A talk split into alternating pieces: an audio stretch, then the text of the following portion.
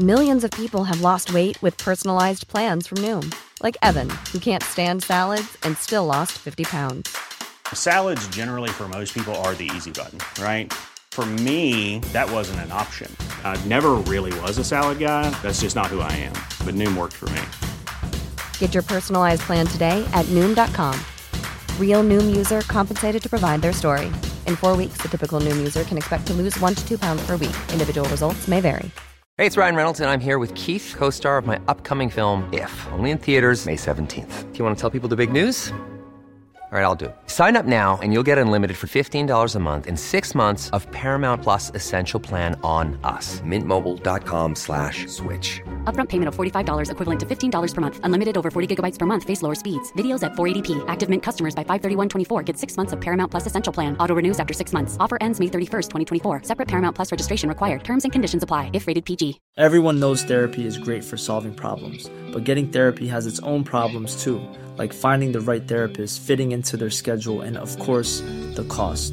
Well, BetterHelp can solve those problems. It's totally online and built around your schedule. It's surprisingly affordable too. Connect with a credentialed therapist by phone, video, or online chat, all from the comfort of your home. Visit betterhelp.com to learn more and save 10% on your first month. That's BetterHelp, H E L P. Año 2013. El primer patrullero demoró menos de cinco minutos en llegar a la casa de la avenida Seymour, 2207, en el barrio residencial Tremont, en Cleveland. Mientras se dirigían al lugar del que habían recibido la llamada de auxilio, los agentes seguían sin creer lo que habían oído. La joven que se había comunicado, Amanda Berry, llevaba una década desaparecida. El rostro que ahora veían era idéntico al de las fotografías con las que se había buscado incansablemente casi 10 años atrás. A su lado había una niña de 6 años que no se desprendía de ella, pero eso no era todo. Amanda comunicó que dentro de la casa había dos mujeres encadenadas. La propiedad pertenecía a un sujeto llamado Ariel Castro, quien minutos más tarde fue arrestado por la policía al ser reconocido por sus víctimas como su agresor. El criminalista nocturno. Ariel Castro nació en Yauco, Puerto Rico, en 1961.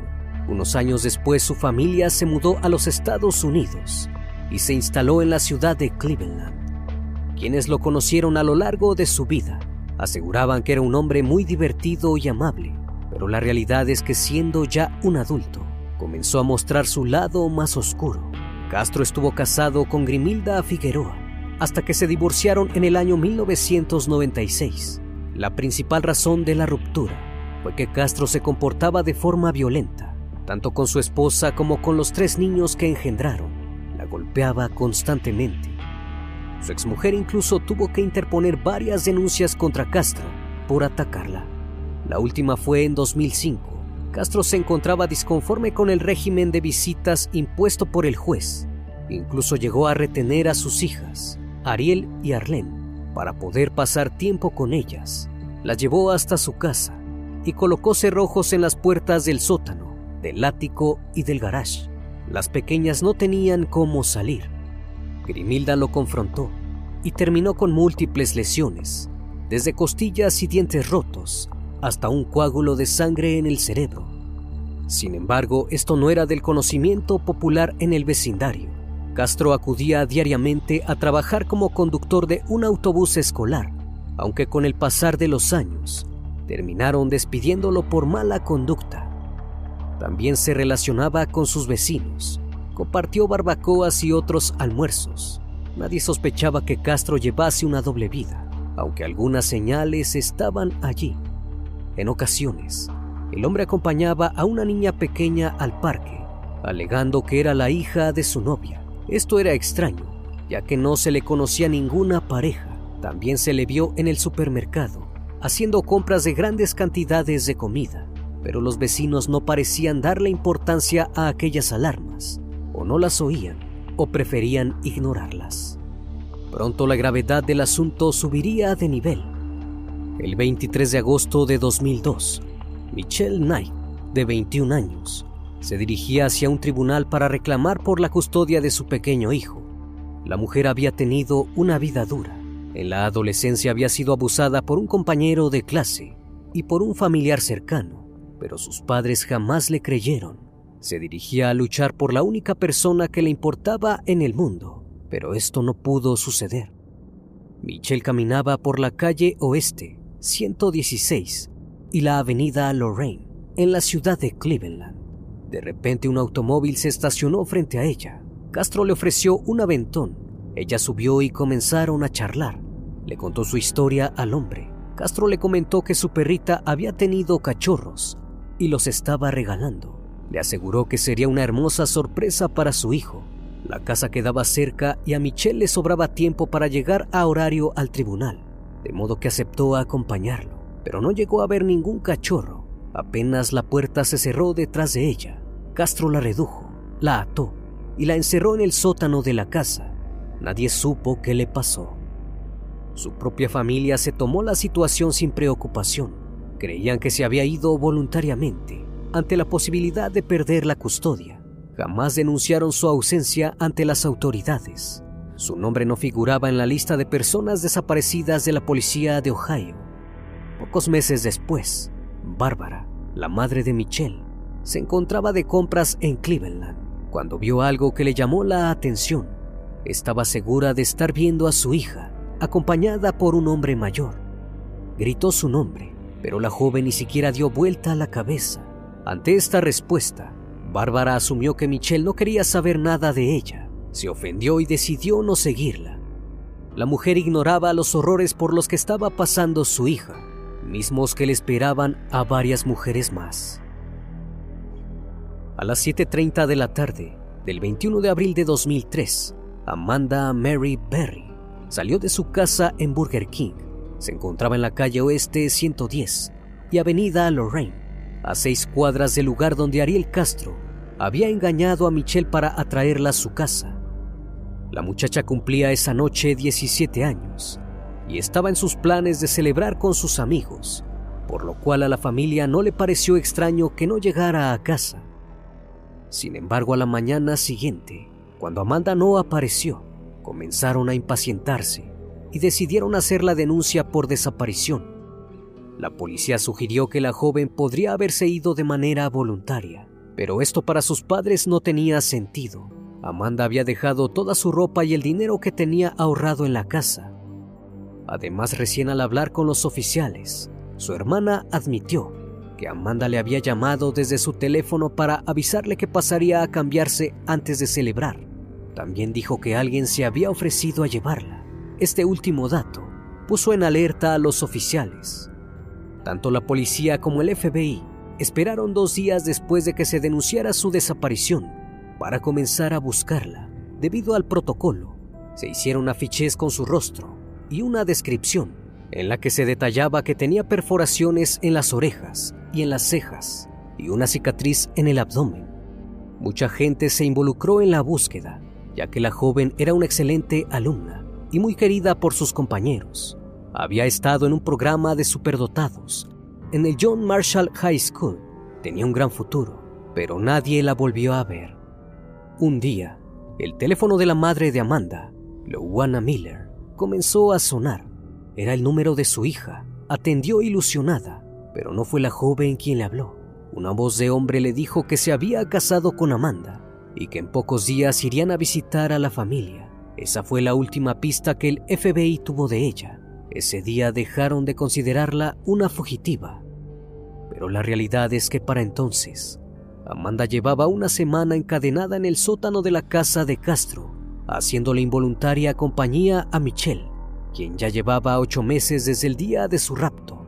En 2004, el caso de Amanda apareció en el programa de televisión América Más Buscados. Posteriormente, volvería a aparecer vinculándose a otro secuestro más. Miller siguió buscando a Amanda sin descanso durante tres años. Falleció a raíz de una insuficiencia cardíaca. Jamás se reencontró con su hija.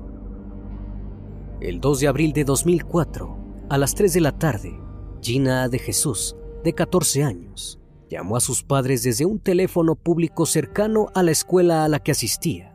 estaba con una compañera y pidió permiso para invitarla a pasar la noche a su casa, pero su madre se negó. Gina se despidió de su amiga y siguió caminando en dirección a su casa. En el camino se cruzó con Castro, quien no era un desconocido para ella, era el padre de Arlene, una de sus compañeras de colegio. Castro le dijo que Arlene estaba en casa y la invitó a merendar con ella. Gina aceptó sin sospechar nada raro, a pesar de que Arlene no vivía con su padre. Al llegar a la casa, no se encontró con su amiga, fue encadenada en el sótano junto a Amanda y a Michelle. Si bien sus padres notificaron rápidamente la desaparición de la joven, la policía demoró un día en dar la alerta Amber, esto debido a que nadie había sido testigo de su posible secuestro. Recién a la semana siguiente, el FBI la incluyó en la lista de personas desaparecidas. Publicaron su foto y dieron su descripción, en la que se destacaba que tenía un notorio lunar de nacimiento en la pierna derecha. Esa misma semana, la policía vio a un sospechoso cerca de la escuela en un vehículo azul claro, preguntando por Gina. Realizaron un boceto donde se le describía como un hombre hispano, de 25 a 35 años, de 1.80 metros de altura y entre 70 y 82 kilos de peso. También parecía tener ojos verdes y barba. Si bien la descripción correspondía vagamente con la de Ariel Castro, nadie pensó en él. El boceto no sirvió para nada. Cansados de no obtener resultados, los padres organizaron una búsqueda privada. También realizaron vigilias con la colaboración de vecinos y padres de compañeros del colegio de Gina. Además ofrecieron 25 mil dólares de recompensa. Entre los conocidos que se acercaron a colaborar con la búsqueda estaba el mismísimo Ariel Castro. Él decía querer ayudar a la amiga de su hija, algo totalmente siniestro. En los siguientes dos años, no hubo rastros de ella ni pistas de su paradero. Pensaron que quizás la habían asesinado. En 2006, el FBI pensó que había dado con sus secuestradores y detuvo a dos hombres, pero los liberó rápidamente porque tenían sólidas coartadas el día de la desaparición de Gina. Un año después, un informante anónimo dijo que el cuerpo de la joven estaba enterrado debajo del piso de un garage. Perforaron todo el concreto pero allí no había nada. Parece ser que solo quería la recompensa. El caso de Gina fue presentado tres veces en el programa de televisión de búsqueda de personas, América Más Buscados, también en el show de Oprah Winfrey y en el show de Montel Williams. Los conductores siempre reaccionaron a la desaparición de Gina con la de Amanda Berry. Eso tenía mucho sentido, ya que ambas chicas habían sido vistas por última vez a escasas cuadras de distancia y lo más espeluznante es que tan cerca de donde habían sido vistas, estaban siendo torturadas. There's never been a faster or easier way to start your weight loss journey than with PlushCare. PlushCare accepts most insurance plans and gives you online access to board-certified physicians who can prescribe FDA-approved weight loss medications like Wigovi and Zepbound for those who qualify. Take charge of your health and speak with a board certified physician about a weight loss plan that's right for you.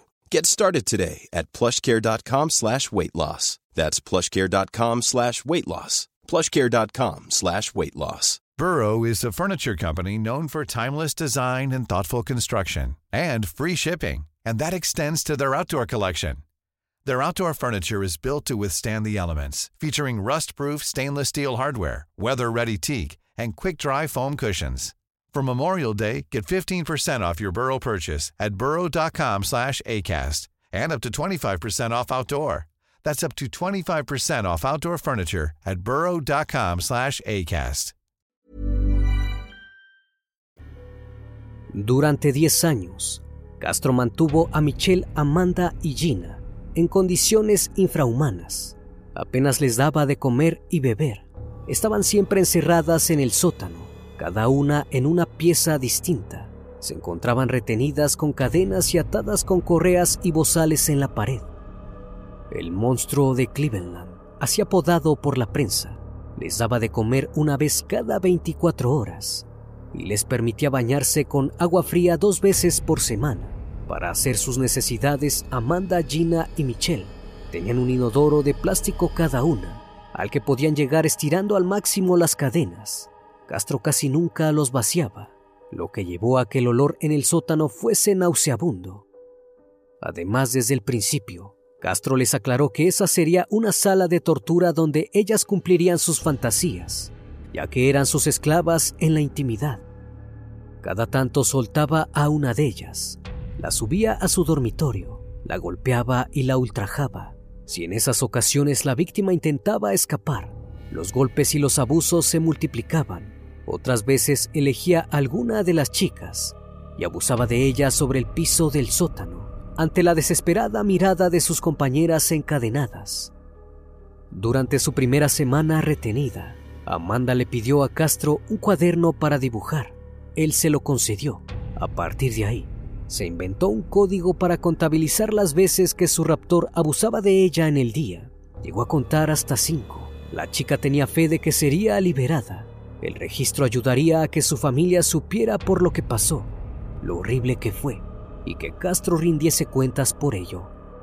En ocasiones, el monstruo de Cleveland dejaba una puerta abierta a modo de trampa para que las confinadas se ilusionasen y corrieran en busca de una salida. Mientras tanto, él las observaba deleitándose.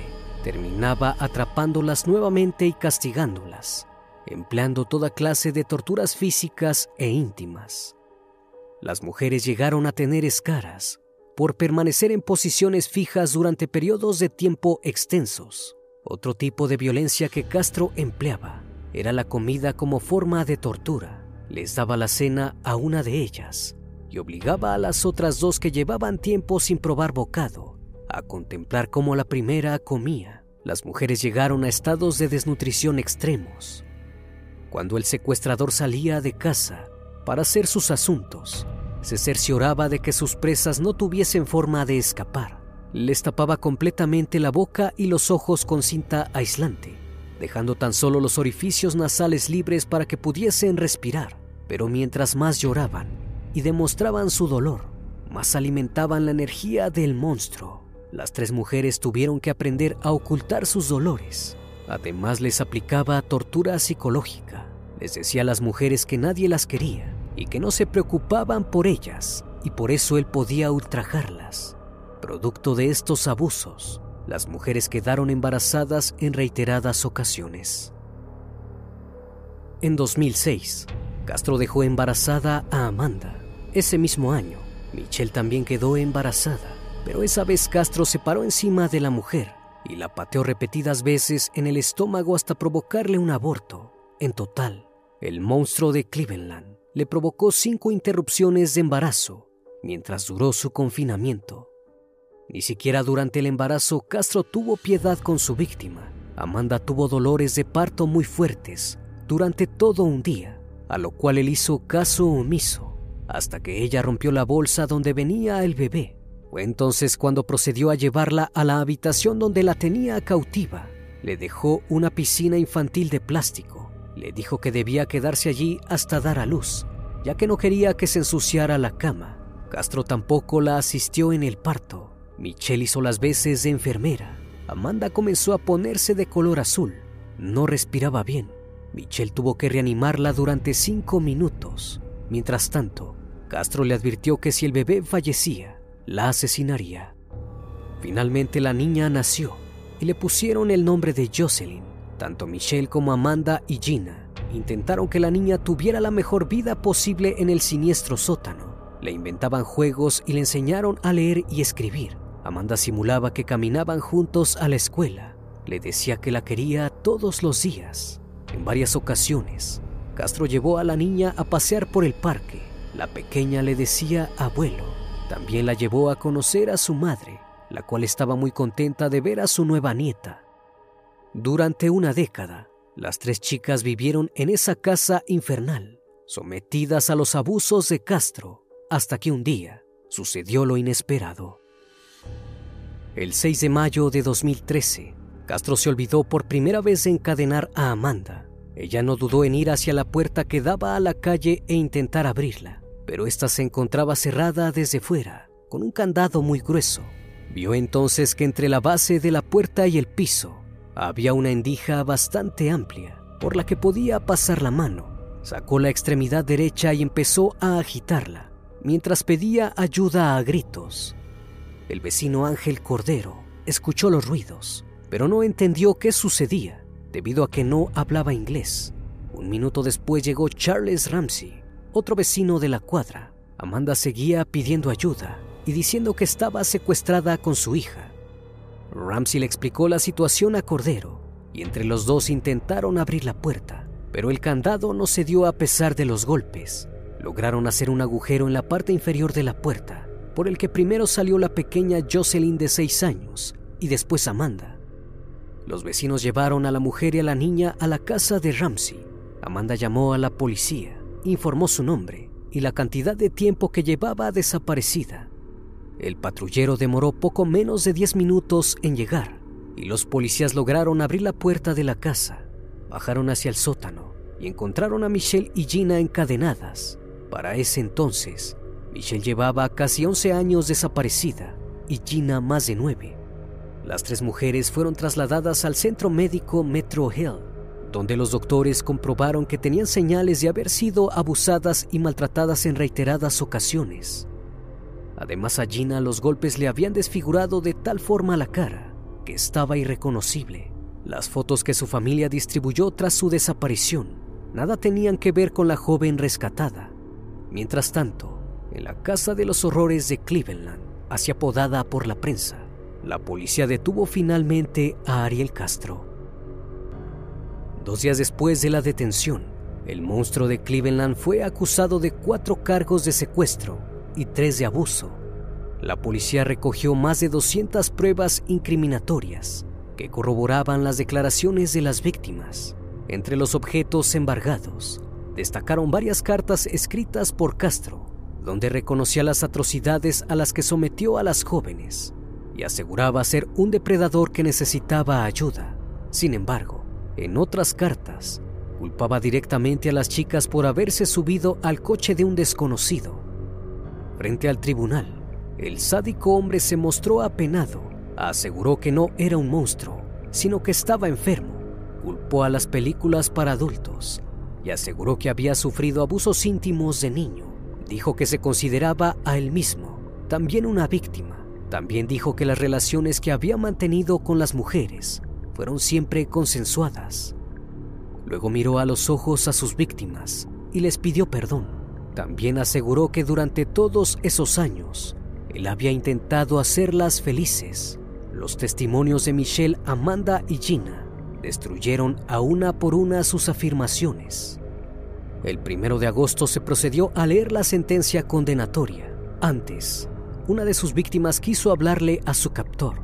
Michelle, sin mirarlo a los ojos, le dijo que ella pasó 11 años en el infierno, pero ahora comenzaría el de él. También dijo que no dejaría que lo que él le hizo la defina. Para terminar, pidió que no le den la pena de muerte para que sufra en prisión. Castro fue acusado de un total de 977 cargos. Si bien la fiscalía pedía la pena de muerte, se llegó a un acuerdo luego de que el acusado se declarase culpable. Finalmente fue condenado a cadena perpetua y a otros mil años por el secuestro de las tres mujeres y la hija de Amanda, por abusos reiterados y maltratos, y por obligar a abortar a Michelle. Además, no tenía la posibilidad de pedir la libertad condicional. Pasaría el resto de su vida en la cárcel, aunque no sería una vida muy larga. Planning for your next trip? Elevate your travel style with Quince. Quince has all the jet setting essentials you'll want for your next getaway, like European linen, premium luggage options, buttery soft Italian leather bags, and so much more. and is all priced at 50 to 80% less than similar brands. Plus, Quince only works with factories that use safe and ethical manufacturing practices. Pack your bags with high-quality essentials you'll be wearing for vacations to come with Quince. Go to quince.com/pack for free shipping and 365-day returns. Even when we're on a budget, we still deserve nice things. Quince is a place to scoop up stunning high-end goods for 50 to 80% less than similar brands. They have buttery soft cashmere sweaters starting at $50, luxurious Italian leather bags, and so much more. Plus, Quince only works with factories that use safe, ethical, and responsible manufacturing. Get the high-end goods you'll love without the high price tag with Quince. Go to quince.com slash style for free shipping and 365-day returns. El monstruo de Cleveland fue enviado al Correccional Oriente, donde estuvo bajo una protección especial. Tenía su propia celda y los guardias hacían una ronda cada 30 minutos para controlarlo.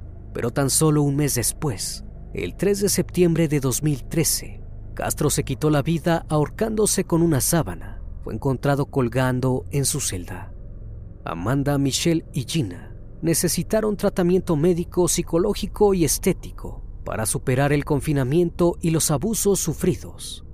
Un año después de su liberación, Michelle perdonó públicamente a Castro ante las cámaras de una cadena de televisión. Dijo que si ella hubiese hecho algo malo, querría ser perdonada. Al cumplirse dos años, Gina y Amanda presentaron Esperanza, una memoria de supervivencia en Cleveland, un libro donde relataba su experiencia como cautivas de Castro. Michelle no quiso participar. Si bien la casa de los horrores de Cleveland fue demolida y el monstruo ya no está entre nosotros, la historia quedará por siempre viva en las víctimas, en el barrio y en la cultura popular.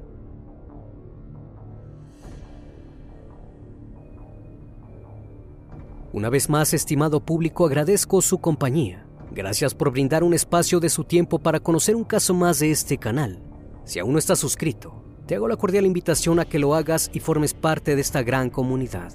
Esto es El Criminalista Nocturno. Hasta la próxima emisión. Buenas noches.